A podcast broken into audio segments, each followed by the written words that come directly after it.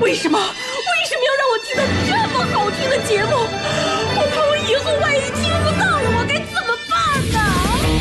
安静思考，大声说话，快乐女王香香亲自挂帅，思路勇猛，快乐所向披靡。下午两点钟，娱乐香饽饽，好听不忽悠。我们的生活就是娱乐，我们的世界就是娱乐，我们的生活就是娱乐，我们的世界就是娱乐。 Yo, hey, hey, skills. What's up, crafty cuts? Are you re- ready to rock rock this joint? Yeah, let's set it off. Okay then, let's rock it. Let's rock, rock, rock.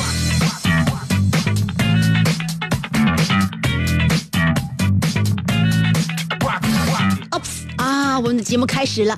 我们这个节目是每天下午两点钟，响当当的在辽宁交通广播 FM 九十七点五发生。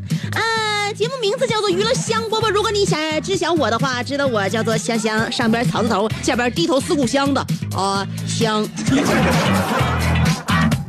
所以呢，我们应该呢把这个问题呢简单明了，不要让大家呢在我们节目一开始的时候就香香就就听我一天说挺多没完没了的废话。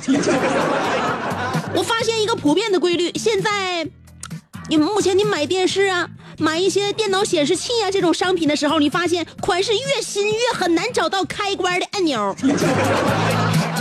什么啊？故弄玄虚，让别人感觉化繁为简，简到你找不着，这是不好的啊。所以呢，我们节目呢还是这个不吝其繁琐，每天非常详细的给大家介绍一下我的出处、由来以及我的名字。娱乐香饽饽在辽宁交通广播的上空，香香跟你问好。每天说啥不说啥的，我自己得先掂对一下。但是有人可能会发现一个问题：平时香香都会选择现在呢刚刚就比较敏感的，或者说比较及时的一些大事小情来发表一些感慨。为什么这两天不说一说郭德纲和曹云金俩骂架的事儿呢？据说曹云金写那个长篇的那个文章，就讨伐郭德纲。然后呢，两个人现在关系非常的僵。为什么香香不在节目里边说一说金刚两这个两个人之之间的事呢？呃，不得不说，我在这里边非常告饶的说，我这件事情已经发展到我的智商难以把控的地步了。别人不瞎说啊，不像主持人有的这知道点事儿就说，或者说你们还没等整明白呢就说，或者道听途说别人的一些观点，完他自己的就就拿做自自己的想法来说，我我我我不行，我整不了，我就我必须把这件事情融汇自己的观点。如果自己现在没有观点，我是不会发言的。那么现在我为什么不发言？因为关系太复杂了。整个这件事情，我认为已经涉及到了传统的师徒关系、现代的营销体系以及当代娱乐圈的这个伦理等等的高深话题，非常非常难搞懂。我已经彻底告服了。如果大家觉得你们的智商或者你们的情商能够研究这研究明白这个问题的话，你一定要把你的研究结果告诉给我，我请等现成的看一看你们是怎么发表的感慨。如果你再牛一点的话，你也可以写一篇论郭德纲与曹云金私战当中对中国股市的影响，也是可以的。但就我个人而言，我认为我没有那个能力，所以说我就不在节目里边跟大家掰扯了啊，确确实实掰扯不明白。就是站队，呃，现在都纷纷的站队，感觉我向着他，我向着他，这俩人像像谁呢？嗯，可能从这个徒弟来讲呢，曹云金在郭德纲手底下，应应应该来讲，我感觉工作的肯定是不不不舒服，是吧？我们都给别人打过工，我们都得听别人的那个使唤过，所以说我们都能领呃这个那那感觉得到领导在上边给下属造成的那种不愉快。但是郭德纲呢，我又这么说，这这些年听他的相声，另外我对他的这个才华非常的敬佩，所以到现在为止，我现在是整我整不明白了。但是我有一点我可以那个判断啊，因为啥呢？我是有很多事情呢，我是比较有一些前瞻性的。我在这判断什么呢？我判断啊，就是他俩孰是孰非，我是整不明白了。但是我我会遇到一些什么，大家预兆不出来的事儿，就眼前没发生的事儿。我预测曹云金或者能够影响苹果七的销量暴跌。因为我觉得呢，曹云金与郭德纲开战时间现在选择了教师节的前几天，而苹果七呢，现在他也是嗯每年呢非常苦心的把自己的新品发布会定在教师节前夕。为什么呢？苹果是想提醒学生要尊师重道，但是今年曹云金的行为让很多的学生重新审视师生关系。或许这些学生不会再用苹果这么昂贵的礼物来表达敬意，从而导致苹果七的销量大大低于预期值。逢年过节买点东西，今年孝敬老师就不用苹果七了。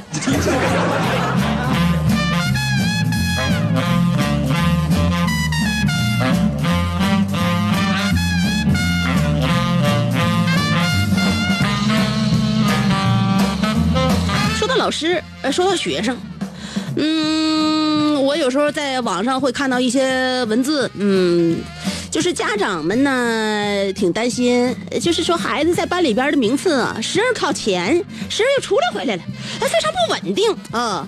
那么如何？这家长有人有人问，如何应对女儿女啊在成长过程当中遇到的升学排名和补习的焦虑？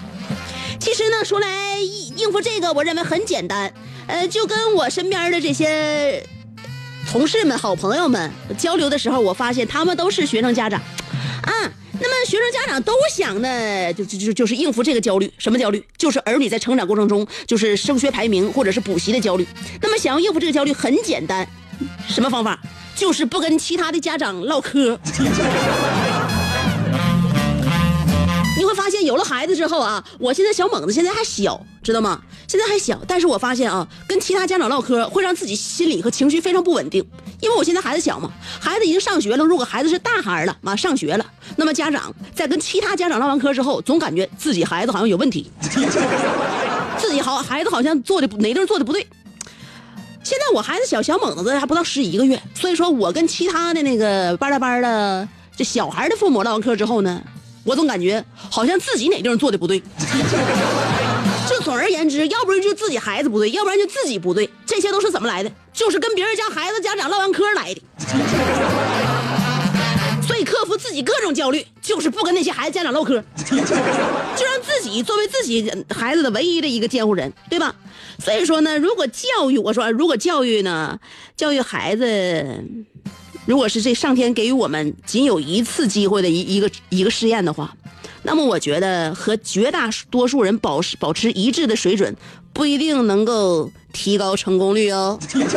就是说大家都干这事儿，你也干这事儿，大家都是这么想，你也这么想，就是跟大家保持着高度的一致，不一定能够提高你的成功率。相反，我觉得好像看到的更多是被焦虑压得上不来上不来气儿，并转嫁为压力，折磨家人。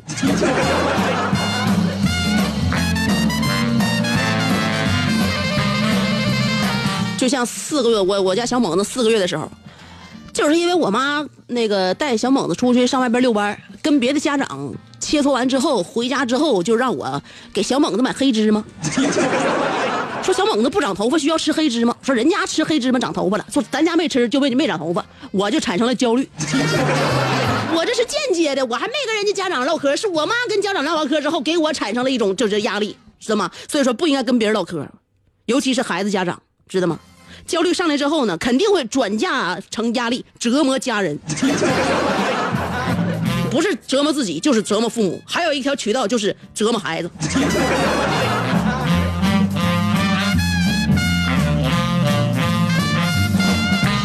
另外呢，我觉得在学习这方面，包括一些这个先天的培养这方面啊，应该呢顺其自然，顺其自然，真的。呃，在做到自己呢努力和用心的基础之上呢，随遇而安，就就学着随遇而安。我们看过很多电影，就是我平时喜欢看的那些，就是呃呃科幻的或者是超级英雄类的电影，你会发现一个问题：超级英雄他们的能力怎么来的？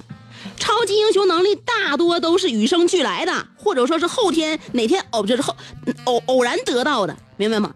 大反派的能力，大部分都是通过自己的智慧或者常年的不懈努力达成的，那是大反派。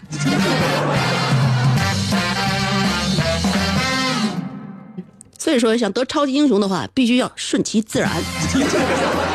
如果你用自己的这个智慧或后天的努力，完坚持不懈、走火入魔达成的那种能力，一定是反派的能力。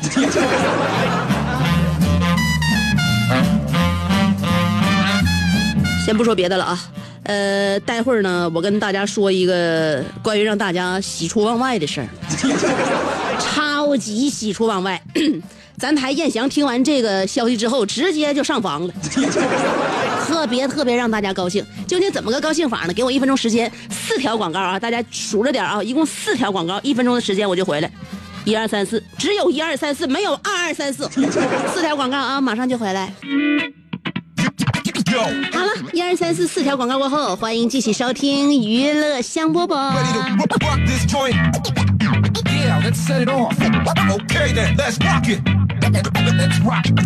好了，刚才我跟大家介绍了，说是在这个环节呢，我要跟大家说一个让大家喜出望外的事怎么个喜出望外？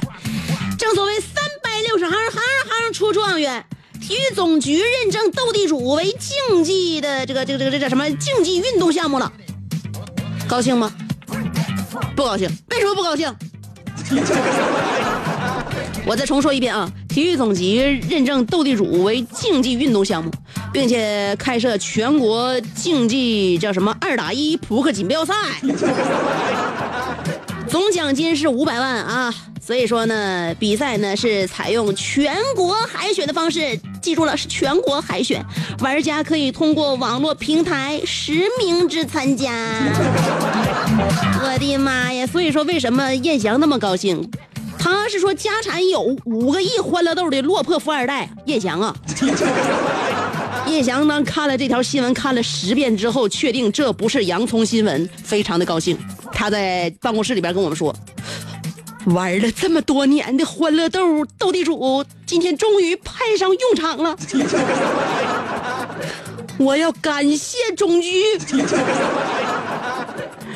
感谢为了我们一大批群众找到了谋生好去处，我一定要好好训练。”争取当一个国家二级运动员。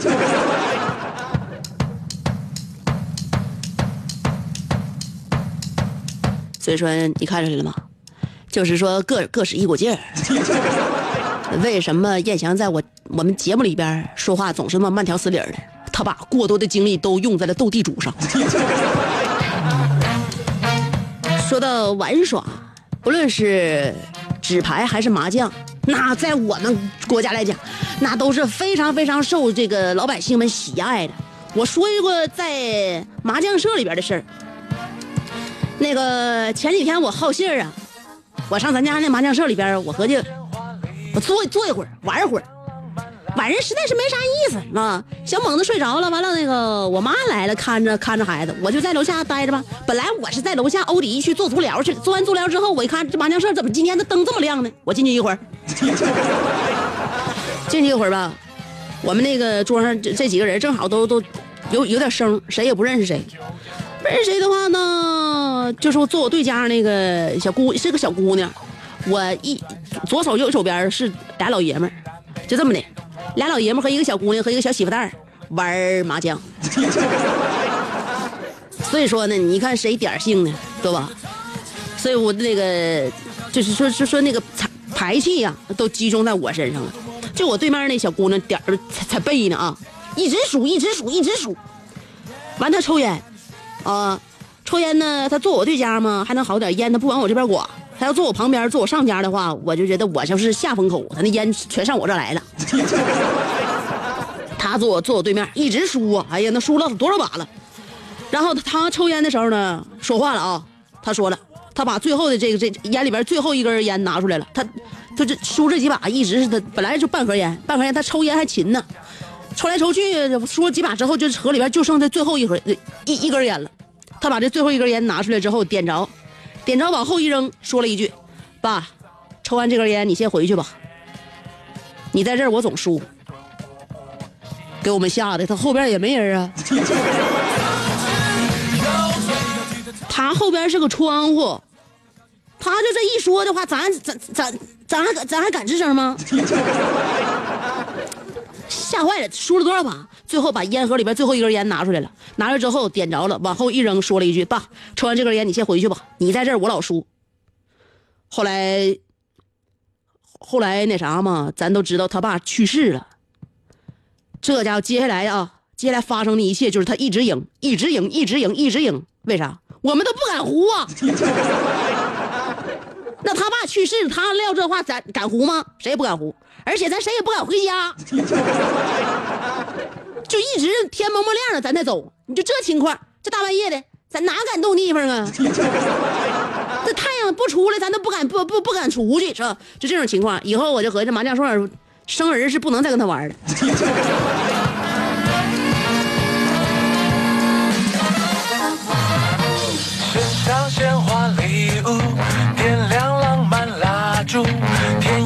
今天我们的互动话题啊，刚才我说呢，也都是这这这这这这这，就是比比较啥啊，封建迷信的一套说法。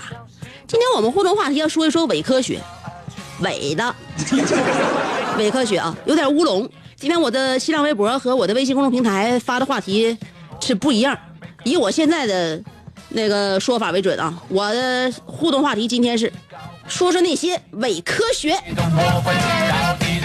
中了你的毒，你也不清楚。说说伪科学的话，我给你说一个啊，哼 呃，这是我的排队技巧，不知道能不能称之为伪科学，但我觉得有的时候还挺好使。你就排队的时候，比如说这哪个窗口啊，服务窗口啊，呃，付款窗口啊，如果前面都是排满了人的话，你就选择，就是男性比较多的那个队伍，你跟他排着，你就会发现发现这个队伍进进进展的就比旁边那些队伍要快，为啥呢？男性一般呢事儿比较少，另外呢他们比较没有耐心，中途也许会退出排队。我自己总结的啊，伪科学啊，嗯、你要是不相信就是伪科学，相信的话我这就是绝招。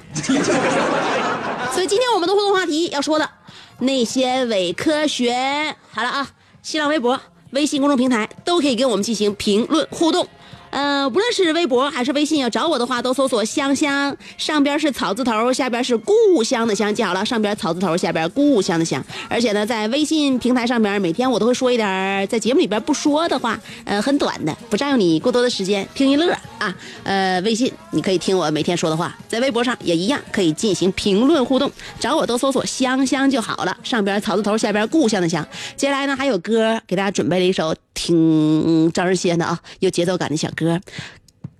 但在之前会有一二三四四条广告，只有一二三四，没有二二三四，自己数着点吧啊！四条广告过后，我就回来。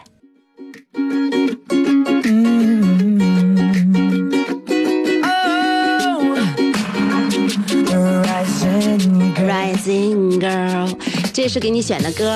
听歌的时候呢，想一想今天的互动话题啊，给你留作业了，说说那些伪科学。好了，不打扰你了，听歌吧。Study best plays in world. I want to have a nice trip, walking with the sun all day. I'm sitting with the rest of men on a green brown cocoa palm tray, sing about hey up, E up. I'm talking about the rising girl.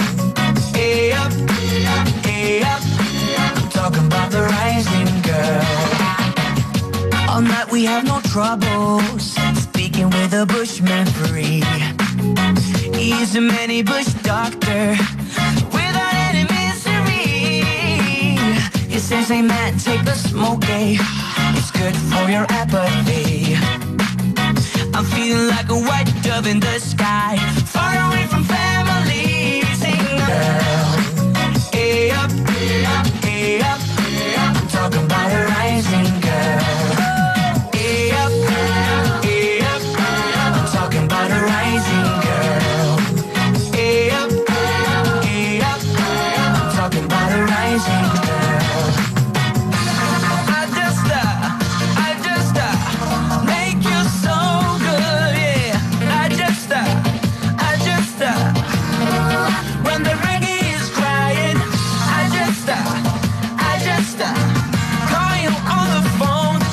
talking about hey, hey, yeah, talking about the rising sun.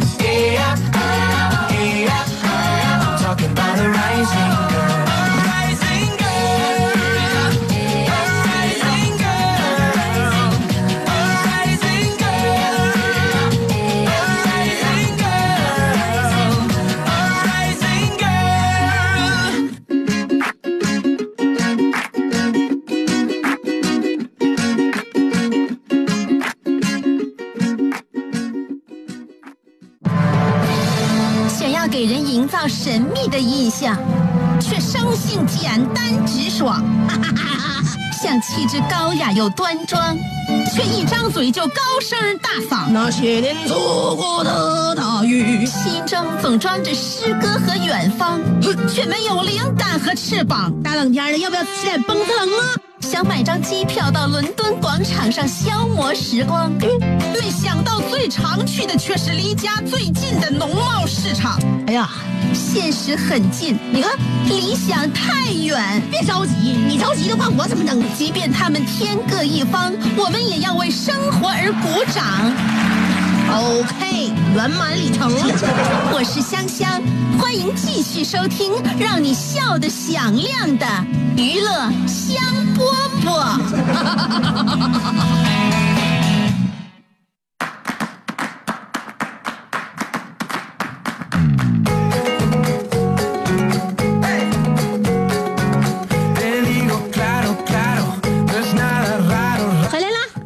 回来了之后呢，我们就说一说啊，说一说那些伪科学，这是我们今天的互动话题。看一下你身边的伪科学到底怎么样坑害了我们。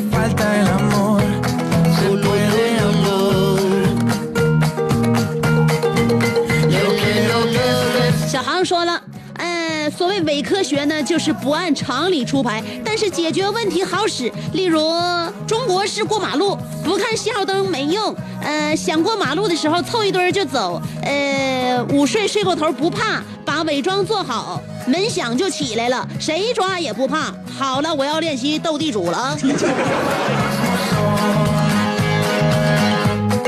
别说那些别的了啊，让自己呢安全着陆，然后呢斗地主赢欢乐豆，这才是，这才是一个成功人士的日常。戴维洛奇说了，今天被你的微信话题晃点了。呃，我们只能接近真理，但却永远没办法达到真理。今天看来是科学的，呃，呃今天看来是科学的，明天也许就是伪科学。就像中世纪流行的放血疗法，可能杀死人，呃，可能杀死的人比两次世界大战加起来的人死的还多。但是我始终相信，娱乐香饽饽对小江小鱼这一类精神疾患还是有一定效果的。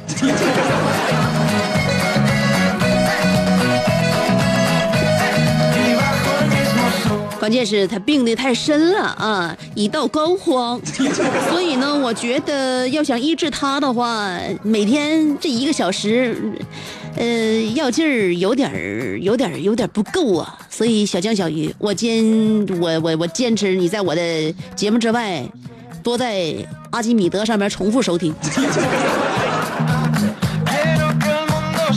楼瓜说了，姐，你猜我现在干啥呢？我在我老丈人家大棚里边摘茄子呢。昨天我和我对象买了两瓶酒，来到了我老丈人家，快过节了吗？不是，过来问候一下。我老丈人也客气的说：“来就来呗，带啥东西呀？”俩人我往非礼也，我带你摘几斤新鲜的茄子，咱们回去炖着吃。这一摘可就毁了，我现在还没回去呢。我老丈人是不是还生我气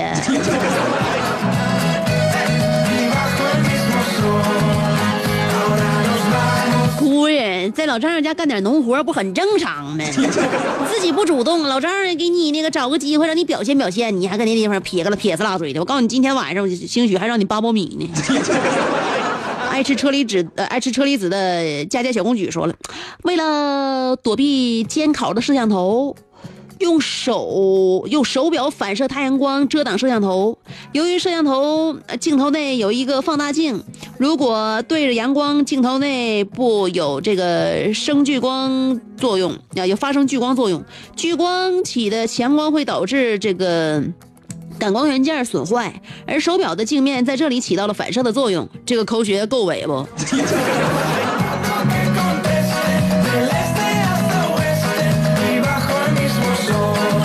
我觉得伪的不能再伪了。那也就是说，拿着这个呃摄像头，要是对着镜、对着太阳录的话，这摄像头就坏了呗。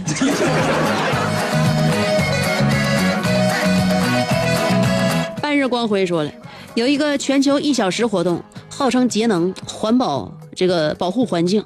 其实呢，就是伪科学，因为关灯关的是照明电路，但是发电厂是这个动力照明一块儿发电，而且呢，发电机组呃真停机再启动的话，浪费会更大。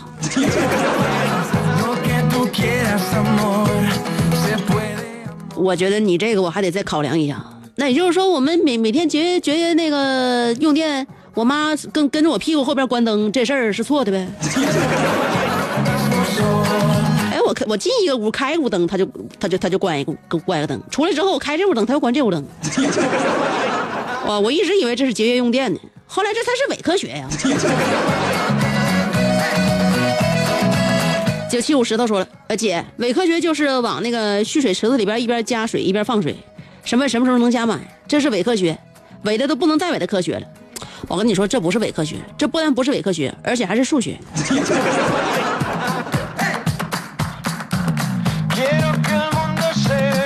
夹心馒头说，香姐，你觉得中医把脉这事儿靠谱不？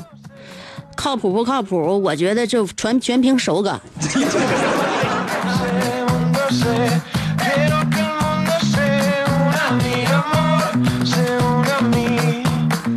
有的大夫把我脉就那啥，我在怀小妮的时候，那个怀怀小猛子的时候啊，哈，我在怀小猛子的时候吧，那个就有一个号称在这方面挺挺挺有学问的这么一个一个啥呢？一个经商者，他就说他家研究是药丸子的，然后他还会把脉，我也不知道他是做买卖的还是大夫，反正系个爱马仕的皮带。完了，给我把脉是在一家串店里边我感觉那个环境糟透了。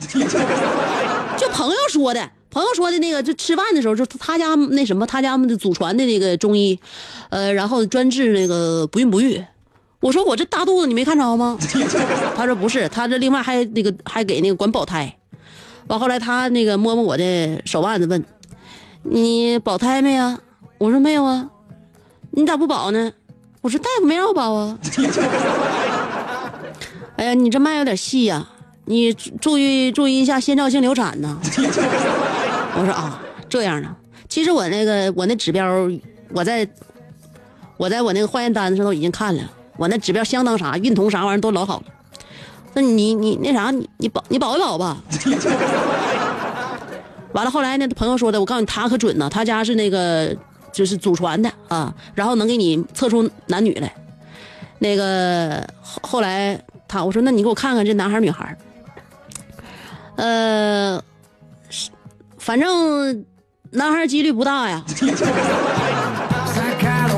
后来生下来之后，哪样也没像他说的那样真的啊，真人真事儿。呃，我啥也不说了，反正就就就就在大家都认识，那怎么整？给他点面子吧，是不是？哎，说看我的模样，又这那的，给我那个又又又又又又把脉了，说的，呃，应该是一个小丫头，长得像他爸。你就照你话说吧，啊，就这样的。所以呢，啥也不说了，就是看手法啊，有的这手法就能就能整整对，有的手法你就整整就整不对了。九七五石头说了香了，呃，兄弟结婚把我累够呛，昨天一宿没睡觉，现在走道都不走直线，呃，我现在就是硬挺着，听完娱乐香饽饽再睡觉。今天这话题最适合我了，我感觉只要是个人能整的事儿，我就敢整；不是人整的事儿，我也整过。呃，好人整的事儿我也整过，香姐，我有故事，我有酒，咱俩坐着唠一宿，怎么样？你这精神状态，我认为一宿你是整不了了，要不然你先你先眯一会儿吧。B 型水平斌说了，呃，中国饮料协会还有这个铁皮斗篷、葛洪养生堂。这位听众朋友，你不好，说话怎么能说得这么尖锐呢？杰哥的 Angel 说了，香姐，我觉得伪科学就是，我卖电子秤，啊，我买电子秤，我晚上睡觉的时候是九十四斤，然后可以安心睡觉。等今天早上起来是一百零四斤，哼，太卑鄙了。呃，我也不知道你是看到自己九十四斤的体重之后，你安然入睡之前，是不是因为恭贺自己九十四斤这样的苗条身材而大大庆祝了一番？在庆祝酒宴上，你多喝了几杯，又吃了两个大鸡腿干了五个大包子，不然的话，怎么一宿就长了十斤分量呢？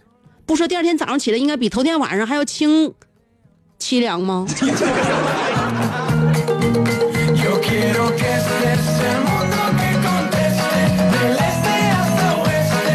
所以说电子秤这玩意儿还是认人的，知道吗？也就是说，昨天晚上你量九十四斤，今天早上呢，他认清了你这个主人之后，显示一百零四斤。等往后你再上秤的话，永远都没有九十四斤。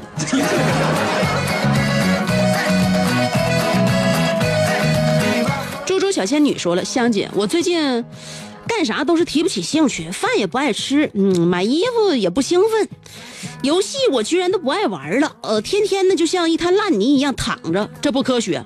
我可能是要狗带了。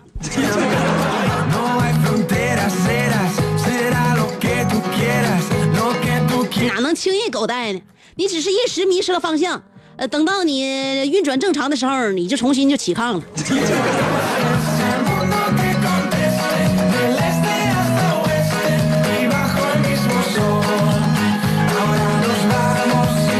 小乔的廖廖数笔说了，嗯，呃，伪科学的种种表现，就像一场又一场的笑话大全。一个人走到台上，揭穿了又一个人走了上去。如今的国人已经有了免疫力，就好像香姐喜欢吃的夜市儿。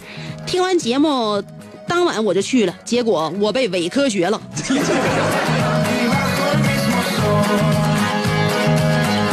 我觉得听完节目能追着上夜市里边去的，应该真正真正的馋货。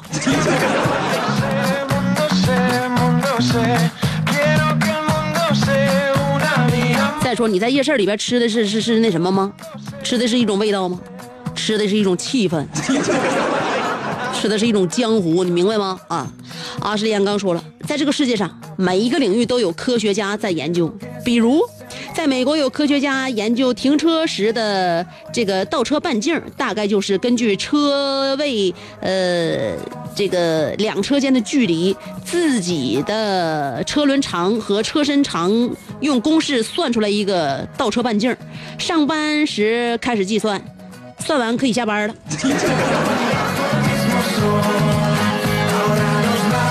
所以说，世界上各个领域的一些就是复杂科学都都是在有人在研究。为什么？上班总得干点什么吗？小迷糊说了，香姐，我从音乐一直听到了天气预报，也没想到有什么关于伪科学的话题呀、我觉得，呃，我这个月的小目标就是看书。以后每天晚上睡觉前半个小时，我要保证是读书时间，我要赶紧跟上香香的高度啊，不然以后没有办法好好玩耍了。是不是？你从香香的这个字里行间，呃，还有这个言语当中，能够感觉到香香是一个阅读量很大的人吧.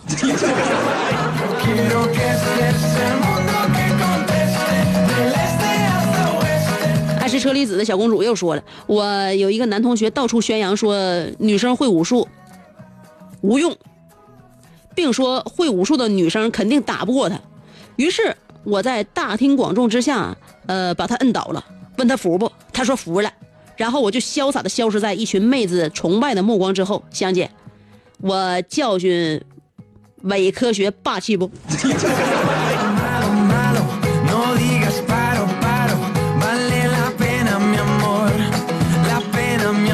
那我认为你那也不是武术，你制服他的是散打。妈妈，我要嫁给大锤，但萌萌不同意，说了，怀念祖上是一件很好的事，常回祖屋看看逛逛也是相当不错的。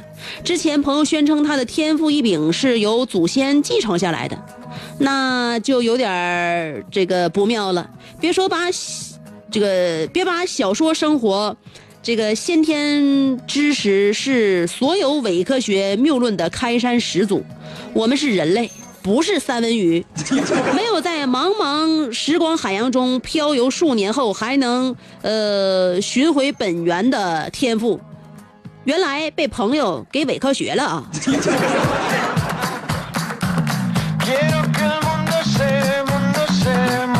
不是关于关于关于 DNA 和关于遗传学这个你都不相信了吗？天赋比异禀有的时候真的，如果是显性遗传的话，真的会被写在族族谱里。比如耳垂特别大，这种天赋异禀，难道就没有祖上遗传的吗？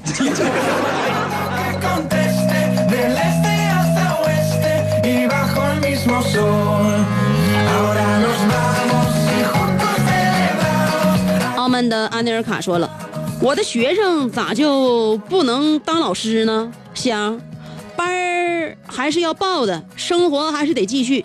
其实你有所不知，我的学生当中有几个人挺阴呢。有一次，他们在怡红院将我灌醉，然后偷走我的九阴真经。数月之后，他们练成了我所独创的高音秘籍，然后集结兵马，准备回来跟我叫号。香，我简直是培养了一大批强大的对手啊！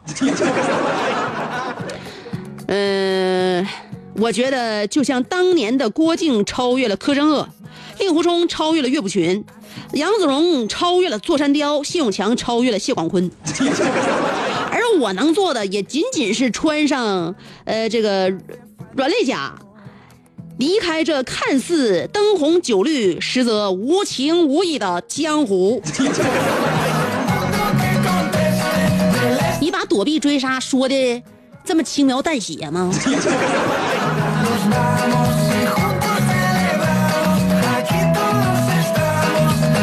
我跟你说，你要是真正好样的，你就不会害怕成这这这种地步。要知道，张无忌永远超越不了张三丰。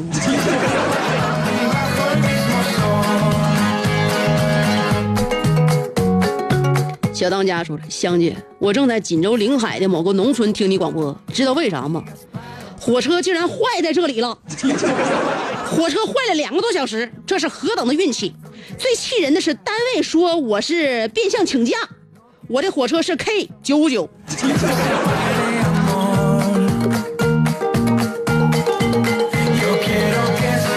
我觉得你们单位领导简直太过分了，怎么就那么能明明目张胆的不相信自己的下属员工呢？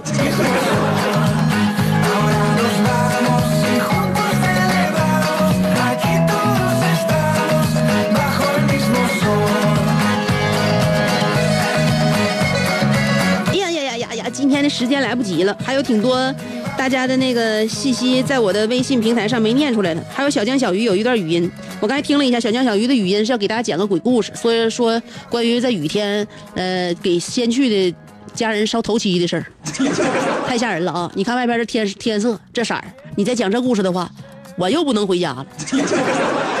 所以希望大家路上小心啊！当大雨倾盆的时候，就让我们好好感受这一刻清凉吧。娱乐香饽饽，跟你明天见了。